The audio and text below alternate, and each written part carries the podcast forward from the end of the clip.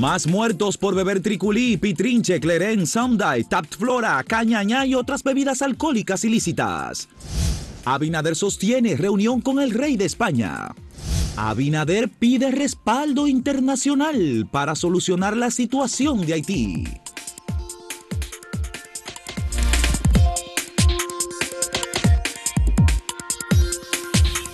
Entre las intervenciones que tuvo ayer en Madrid el presidente Luis Abinader, hubo una entrevista con la presidenta de la agencia EFE, Gustavo, que le preguntó por el tema de las tres causales. Y Luis Abinader ha dicho en España que eh, las tres causales necesitan de un referéndum en República Dominicana. Lo primero que dijo es que él las apoya y que todo el mundo lo sabe. que él las apoya, que él apoya las tres causales y que todo el mundo lo sabe. Pero que debido a la naturaleza de este tema y a que divide, y a que además es un tema también religioso, este es un nuevo concepto de parte del presidente, porque si las causales que han sido y siguen siendo un tema de salud son también un tema religioso, bueno, pues obviamente que los religiosos participen es otra cosa, y que estén defendiendo lo que ellos dicen que es el derecho del no nacido, ya es otra cosa. Pero plantearlo de este modo y decir que es un referéndum, digamos que es como un cambio en la posición del presidente. Un cambio eh, de retroceso. Entonces aquí ha habido reacciones a eso inmediatamente, porque eh, las mujeres que están primero frente a un campamento, llevan más de un mes, frente al Palacio Nacional, reclamando precisamente una postura más militante o más activa en cumplimiento de su promesa de campaña del presidente y del PRM, que lo dejaron muy claramente establecido en su programa de gobierno, eh, entonces eh, establecieron un nuevo campamento frente al Congreso Nacional. En horas de la noche, eh, luego de haber emitido un documento diciendo que con lo del envenenamiento que les enviaron a través de unos brownings que le enviaron, supuestamente hay una investigación sobre esto, no van a ser amedrentadas y van a continuar firme con su lucha por las tres causales dentro del Código Penal. Pues establecieron un nuevo campamento frente al Congreso Nacional. Se instalaron la tarde de ayer. En la tarde. ¿Por qué frente al Palacio del Congreso Nacional? Porque hoy, martes, se anunció empieza ya la lectura. la parte incluso que tiene que ver con las tres causales, dentro del Código Penal que se han estado leyendo los artículos. Bueno, pues lo que resultó es que agentes de la policía primero se acercaron y dijeron que las iban a cuidar, que estaban, son mayor, mm, eh, mujeres, la mayoría de las que están allí, y sobre todo jóvenes. Eh, posteriormente luego de haberle prometido que las iban a cuidar, en horas de la madrugada se presentaron con armas blancas, con cuchillos, y destruyeron el campamento. O sea, cortaron las amarras, agredieron. saben que las tiendas se sostienen sobre unos, eh, unos eh, ejes metálicos suaves, ¿verdad? Muy flexibles, y amarras. Cortaron las amarras. También hubo la versión de que lanzaron algún tipo de gas, de eso, de pimiento, algo que pica esto no, se, no fue, parece, generalizado, sino en alguna, alguna de las tiendas. Y hubo un altercado con las mujeres y bueno, algunas las apretaron, las empujaron, eh, hubo de todo ahí. Bueno, entonces le destruyeron igualmente los, los, eh, las casas de campaña de protección que tienen, ¿no? Y si esta es la actitud y el comportamiento de la Policía Nacional, esto no se corresponde con el papel de la policía, de ninguna manera, en primer lugar. En segundo lugar, esas personas que se establecieron en ese campamento lo hacen con un derecho. Claro. No están alterando el orden público. A nadie se le ha ocurrido sacar por la fuerza a la que están frente al palacio. No, están utilizando la violencia. No están dañando propiedad pública ni privada. No están negándole el paso a nadie por el, por el lugar. Entonces, ¿por qué la Policía Nacional adopta una posición tan irracional y tan fuera de la ley. Y además llama mucho la atención, porque recientemente el diputado Botello ha llevado unas turbas ahí, que incluso agredieron eh, la planta física, rompieron cristales eh, y, y, ese tipo de cosas. Entonces, a esos no los reprimieron de esta manera. Entonces, estas muchachas no estaban en violencia, simplemente están en esa vigilia para recordar a los diputados, que es donde se está discutiendo el Código Penal, que ellas tienen este reclamo, que hay un compromiso de una gran parte de la representación política que está ahí. Es eso, lo mismo que ellas hacían frente o hacen frente al Palacio Nacional, donde no ha habido ningún problema, en este caso frente al Congreso. Entonces, eso es una, cuestión totalmente desproporcionada lo que ahí se ha hecho. y, y, hay una cosa, estemos claros, la policía no actúa porque le sale de los forros a la policía la mandan o la piden que vaya. Incluso el comandante Mansuel está muy conocido en esa zona. Él ha estado a veces en cosas de justicia ahí, de juicio. Y es un oficial de experiencia. Entonces, eso está bastante raro. Hay que ver quién pidió la presencia de los policías y si la pidió alguien. Es lo primero. O quién ordenó. Porque a mí me luce casi esto como, como uno no quiere elaborar teorías de conspiración pero parecería alguien que de manera deliberada quiere dañar el gobierno. Ahora que el presidente incluso está fuera del país.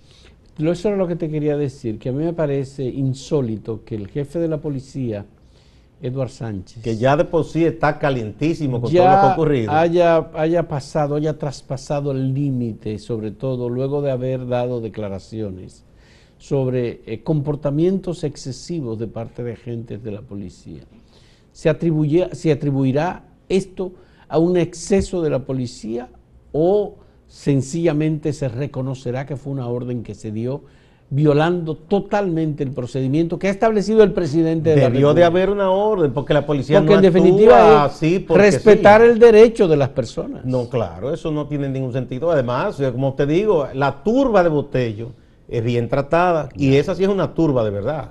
Luego, el Ministerio de Interior y Policía, que dirige Jesús Vázquez, Chu, debe también indagar e investigar porque estamos hablando de derechos ciudadanos. Y fijar una posición. Y, estoy seguro, me atrevo a decir, estoy seguro que, esa no es una decisión de Chu Vázquez. No, pero de ninguna manera. Ni él apoya eso tampoco. De ninguna manera, no creo que lo apoye, de ninguna manera. Ahora, pero esos agentes actuaron de manera desconsiderada, violaron los derechos los derechos civiles y los derechos políticos y los derechos humanos de las personas que estaban establecidas en ese campamento. Y por ya, de una vez por todas, aprendan algunos eh, amigos de la policía y mucha gente que comenta en medio incluso, el derecho a la protesta no se eh, autoriza, no se pide que se le autorice. Lo que se hace es que se comunica para que las autoridades tengan pendiente, incluso lo que deben es brindar protección, como se hace en el, campamento frente al palacio. Hay unos agentes de policía, hombres y mujeres, que incluso comparten hasta con las muchachas que están ahí, porque ellas si lo ven que tienen mucho tiempo y no han tomado agua, le dan agua. Entonces es para que hagan la labor de protección, no se pide permiso para ejercer un derecho, hay que aprenderse eso una vez por todas. Que la gente insiste que no hay permiso, ¿permiso de qué? El gobierno eh, de República Dominicana está muy claro sobre los derechos de estos ciudadanos. Tú acabas de decir que hace un, más de un mes, un mes y una semana, que en, frente al Palacio Nacional hay un campamento. Y no ha habido problema. No y a nadie se le va a ocurrir. Habrá sido el presidente del Senado, Eduardo Estrella o el presidente de la Cámara de Diputados, Alfredo Pacheco. Yo dudo que don Eduardo ninguno de quiera algo así. No, ninguno de los dos. y Alfredo Pacheco tampoco, por más que él tenga posiciones cizagueantes respecto a las causales. No creo que sea una persona con vocación a la represión. ¿Y quién puede darle órdenes a agentes policiales para que a las 2 de la mañana unas personas que están tranquilas, es más, durmiendo. Sí, estaban durmiendo. Durmiendo estaban vayan y sean agredidas de la manera en que fueron agredidas. Yo te digo, ¿Quién puede tener autoridad para eso? No, yo no sé si la, autoridad, el jefe de la policía. La debe tener director de policía u otro, pero, pero de que quien lo hizo quería hacer daño, está claro. Eso es evidente. Bueno, el daño al gobierno, más que al campamento de mujeres que se estableció. Pero que eso es, eso parecería obra de un enemigo del gobierno. Vamos a recordarle la pregunta que tenemos para ustedes en el día de hoy. ¿Apoya usted el nuevo horario del toque de queda establecido por el presidente Luis Abinader a partir de las 10 de la noche? ¿Sí? ¿No? ¿O le da lo mismo? En un momento volvemos.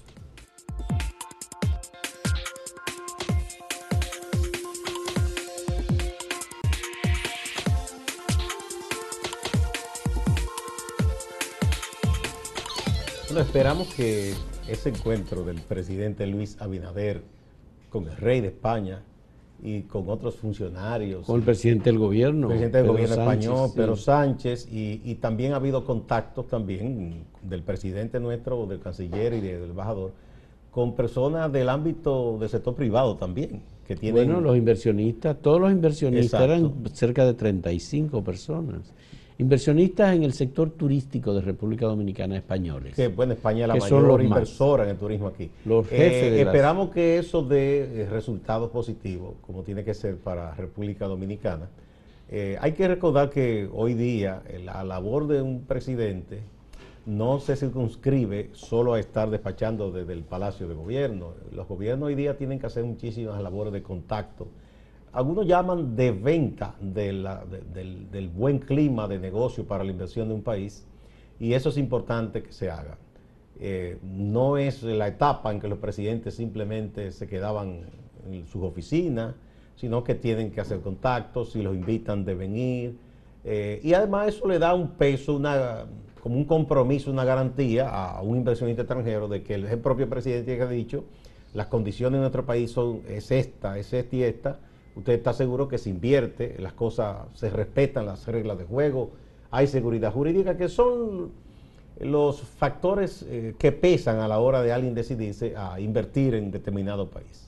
Bueno, eh, Luis Abinader ofreció en esa reunión con los inversionistas o los eh, principales directivos de las empresas con inversión en República Dominicana, bastante información sobre el comportamiento de la economía dominicana, el, comportamiento, el crecimiento de la inversión extranjera, el desarrollo de inversión pública para proyectos de infraestructura vinculado con el sector turístico, eh, las garantías en materia de reformas institucionales y jurídicas en República Dominicana. Pero eso, también, eso sobre todo lo más importante. Muy importante, pero también el presidente ofreció datos sobre el COVID, cómo el gobierno dominicano ha manejado esta situación para salir de la, de la situación de la pandemia, eh, la efectividad de, la vacunación en República Dominicana y el hecho de que el país haya, se, haya, se encuentre entre los que tienen la menor letalidad, la menor cantidad de muertes por, eh, por infección de la pandemia. Esos datos son una expectativa importante para el resurgimiento del turismo en unas condiciones en que obviamente mucha gente está esperando que eh, haya una eh, visita masiva de personas, sobre todo personas que andan buscando relajación, eh, salir del confinamiento, países que son emisores, como en el caso de España. y Europa, que andan buscando lugares en donde haya seguridad y donde haya eh, posibilidad, sin complicaciones, eh, de hacer sus, sus, viajes de recreación de turismo. El turismo sigue siendo eh, la, la, parte más importante de la economía dominicana. Ya. Sigue siendo. ahora mermó, por lo, que se sabe, en toda parte mermó la industria de los viajes y el turismo. y tuvimos la suerte, tiene la suerte República Dominicana de contar con ese auxilio, es un oxígeno importante que son las remesas. Mira, ayer lo mencionábamos, Gustavo, el presidente viajó el 2 de enero, o el, sí, el 2 de enero fue que viajó a la instalación del, del, del gobernador de Puerto Rico. Luego vino el mismo día, regresó. Este es el primer viaje importante de Luis Abinader más allá de una instalación de un gobernador en un estado de libre asociado, en este caso, de Estados Unidos. Y llama la atención lo siguiente, el presidente fue con una comitiva muy pequeña. Eh, el presidente se fue en un vuelo eh, de una empresa eh, comercial e ir a Europa en el horario en que esa empresa tiene establecida. contrario a lo que se hacía antes, no se alquila un avión con todo el No, no, porque se está tratando bien un, mensaje de, austeridad. De austeridad y de control y de y además las personas que acompañaron al presidente fueron muy pocas. Fíjate que allá tú te das cuenta. Atrás quedaron esas grandes comitivas. Esas comitivas que eran cosas impresionantes. Y él no anda con su señora esposa tampoco. No, tampoco. Fíjate que. Tampoco se va a tomar una foto con una copita de champán en el avión. Tú estás recordando, nosotros hicimos un trabajo de investigación sobre 71 viajes hechos por Leonel Fernández del 2004 al 2012 al exterior. Pero no eran los viajes, que fue importante que hiciera todos los viajes que él quiso hacer, porque el presidente también es una especie de relacionista sí, público. en estos tiempos los presidentes deben viajar. Pero, obviamente, eh, las comitivas que iban con el presidente llenaban un avión. Salían muy caras. Salían muy caras. Y el alquiler de esos aviones privados y todo Es una cosa realmente impresionante. No hemos visto incluso un presidente que ha ido acompañado con muy pocas personas, pocos ministros. De los ministros solamente el de Relaciones exteriores, porque es a recibir la presidencia pro tempore que se llama de la cumbre iberoamericana. Es eso. Y eh, hubo la oportunidad de que el rey de España lo recibiera y tuvieran una reunión y conversaran temas de cooperación, eh, inversión Ni siquiera el ministro de Turismo fue. No, ni el ministro de Turismo. Que se hubiese justificado. Bueno, funcionario de turismo está Aníbal de Castro que lo vi, pero Aníbal de Castro vive en Europa. Sí, y no, no, él trabaja desde allá. El representante del área de promoción del turismo para todos los países de Europa. Esto es un, parece que es una nueva posición en el ámbito de las relaciones exteriores. Y ahí estaba, obviamente, Juan Bolívar Díaz como embajador, de República Dominicana en el Reino de España. Pero eh, igualmente el presidente Yamatei, que es el presidente de Guatemala, que era otro de los invitados, bueno, pues también.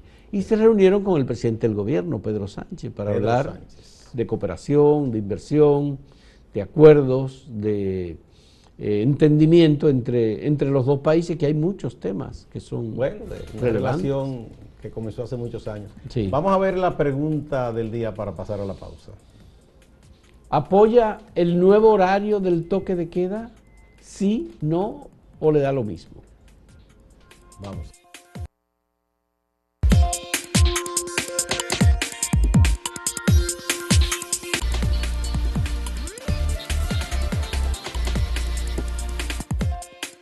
Veamos la respuesta que hemos recibido a la pregunta sobre el nuevo horario que se ha establecido en República Dominicana.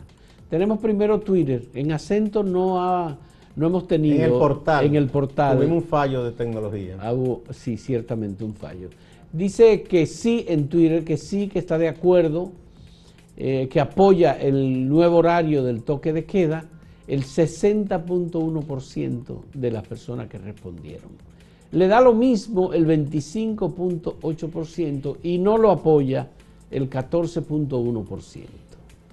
Vamos a ver. Aquí tenemos en YouTube, donde siempre hay miles de personas, 8.700. Aquí sí, más o menos una proporción parecida, el 66% dice que sí que lo apoya, le da lo mismo al 18% y al 16% dice que no, que no está de acuerdo con ese nuevo Así es.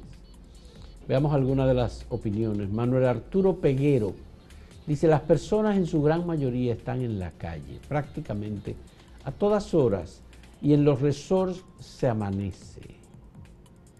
Sí, que el horario es para los que están fuera de los resorts. Eh, Melindo Mota Benítez dice, el toque de queda en los barrios populares de República Dominicana los últimos nueve meses, prácticamente nadie los cumple, porque las autoridades perdieron el control de esos barrios. Mm, no necesariamente. No. Bueno, en Haití sí hay una pérdida del control, ¿verdad? Bueno, aquí tenemos a Joseleni Paulino Rodríguez. Mejor que quiten el tal toque de queda. Total, la gente anda como chivo sin ley. Javier Reynoso dice, ya deberían eliminar el toque de queda. El gobierno sabe que no funciona, pero aún se sigue pretendiendo que funciona para cortarnos libertades. Felipe Guzmán dice, es un negocio, deben de quitarlo definitivamente, es mi parecer. Oscar Cordero dice, el toque de queda para mí siempre ha sido un disparate. Ahora el COVID se pega de 12 a 5. Si lo, si lo que no quieren es que el pueblo no joda en los colmadones y sitios de bebida, que pongan eh, medidas drásticas para eso, pero que quiten ese disparate. Bueno. Esos son algunos de los puntos de vista que hemos recibido sobre este tema que sigue siendo controversial porque mucha gente entiende que debían quitarlo definitivamente. Bueno, desde el principio en muchos países hubo gente que dijo que no, que no, que no había que cerrar nada. No, así es, pero eh, obviamente eh, lo que hemos tenido hasta ahora es determinado éxito, hay que decir, porque el COVID eh, se ha ralentizado. Y sobre todo en los países en que la ciudadanía asume estas cosas con seriedad, como pasó en los países asiáticos, se disminuyó, o como pasó en Israel, que es un país, si se quiere, de Medio Oriente, ¿verdad? Sí. Eh, se disminuyó y de una manera evidente. Bueno, lo que estamos viendo ahora en todo el mundo, cuando se ve globalmente el asunto, es que la vacunación marcha mucho más lenta que el contagio de COVID.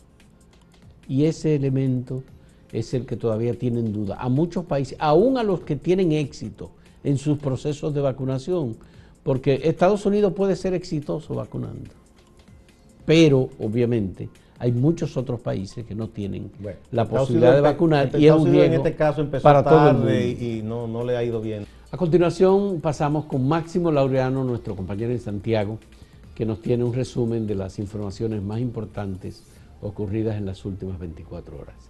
Adelante, Máximo. Gracias, saludos. Fueron enviados a prisión preventiva por tres meses a la cárcel de Rafey dos hombres a quienes las autoridades policiales y el Ministerio Público señalan como presuntos responsables de la distribución y venta de bebidas alcohólicas adulteradas en establecimientos comerciales del municipio de Villa González. Se trata de José Ignacio Vargas y José Monegro Hinoa. Según entendió el juez del Departamento de Atención Permanente, Cirilo Salomón, hay evidencias suficientes para mantener en prisión a estas personas el abogado de José Monegro, identificado como Casado Pujols, no está de acuerdo con el fallo. Dice que estas personas son colmaderos que venden las bebidas y que ellos la compraron en almacenes y que lo pueden comprobar porque tienen sus facturas. Por esa razón, el abogado dice que cuando se complete el proceso hagan la revisión del lugar, entonces apelarán este fallo. Cambiamos de tema. La conexión de la avenida Circunvalación Norte desde el punto de la autopista Presidente Joaquín Balaguer o Santiago Navarrete para unirla con el Distrito Municipal Santiago Oeste, Cienfuego, llegando hasta la Circunvalación Sur, que es el cinturón que bordea el centro urbano de Santiago ha sido una meta de los gobiernos. La pasada gestión no pudo cumplir esa tarea. El gobierno que representa a Luis Abinader la ha declarado una prioridad para Santiago, pero ha habido algunas dificultades para el proceso de desalojo de la gente que está en el trazado final. Veamos. No queremos comenté los errores que han cometido muchos gobiernos anteriores. Antes a los gobiernos no les importaba entrar a las maquinarias y desalojar a las personas. Y hemos querido ser, yo entiendo que hasta demasiado tolerante en ese aspecto, porque hay personas que a veces no quieren entender que necesitamos, el progreso no se detiene. Pero hay una parte humana que también tenemos que entender, tenemos que dar un plazo de tiempo para que las personas busquen un lugar donde vivir. Ya ahora se tuvo una reunión la semana pasada con esas personas, dándosele ya un plazo para que ellas se puedan mudar y nosotros comenzar e iniciar los trabajos de construcción y terminación de esta importante vía. Distante pero pendiente, actualidad y objetividad desde Santiago. Siga con la programación de Acento TV.